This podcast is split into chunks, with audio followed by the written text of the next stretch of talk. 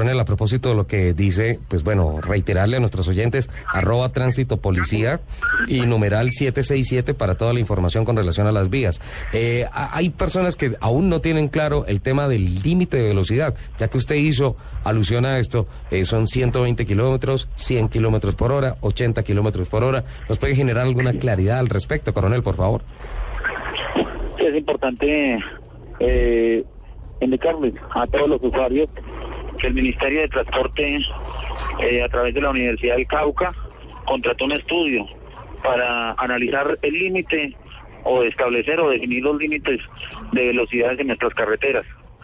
Eh, hasta 120 kilómetros se permiten nuestras carreteras, pero desafortunadamente no en todas se puede, no se puede ir a esta velocidad. Hay algunas incluso que no se puede llegar ni a 80 kilómetros porque la, las condiciones en que fueron construidas, el diseño, el diseño geométrico y, eh, el diseño con el que fueron construidas estas estas vías eh, solamente está máximo hasta 100 kilómetros por hora.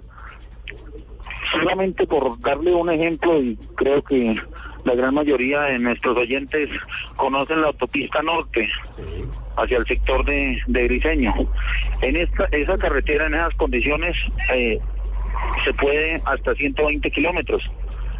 Pero carreteras como, como la de la que va hacia el sector de, de Honda, o en las carreteras del Tolima, están definidas, están definidas y así quedaron así quedó regulada la velocidad y se instalaron los tableros de 80, de 40, de 60, porque si algún conductor sobrepasa los 80 kilómetros donde está la señal, tiene un alto riesgo de accidentarse porque precisamente se coloca la señal allí para indicar que a esa velocidad máxima se puede ir porque lo permiten las condiciones geométricas de la vía.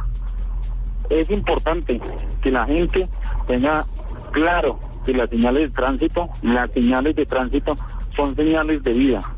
Son las señales de tránsito las que nos indican exactamente cómo debe ser mi comportamiento en la vida, a cómo debo movilizarme.